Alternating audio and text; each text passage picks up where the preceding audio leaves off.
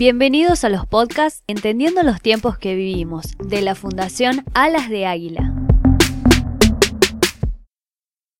En esta oportunidad queremos poner sobre la mesa el tema de la cultura.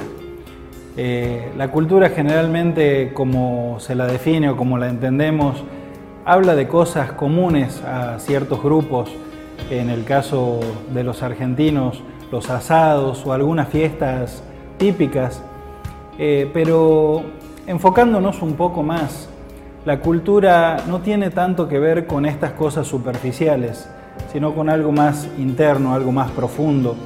Tiene que ver con cómo encaramos la vida, con cómo reaccionamos o las pautas de conducta de cierto o determinado grupo.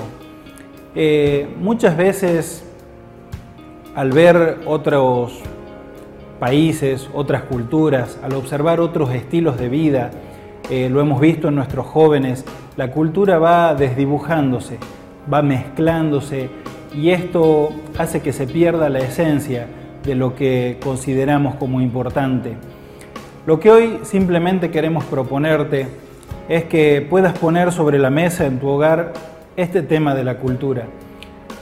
La cultura puede funcionar como, si se quiere, un cinturón de seguridad o un cerco en donde permita que tu familia, que tus hijos puedan dirigirse hacia determinado lugar sin desviarse del camino.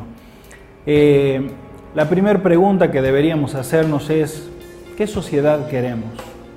Entonces de ahí comenzamos a retroceder un poco y cuál es mi familia, cuál es la cultura que vive mi familia, cuál es la cultura que transmito a mis hijos. Eh, tu ejemplo, tu actitud, tus palabras, tu forma de reaccionar ante las circunstancias son los modelos que van formando la cultura de tus hijos. Entonces, frente, por ejemplo, a una determinada situación, ¿cómo reacciono? ¿Busco sacar la mayor ventaja o la mejor tajada del asunto o me inclino por lo que es justo, lo que es correcto, aunque no me convenga?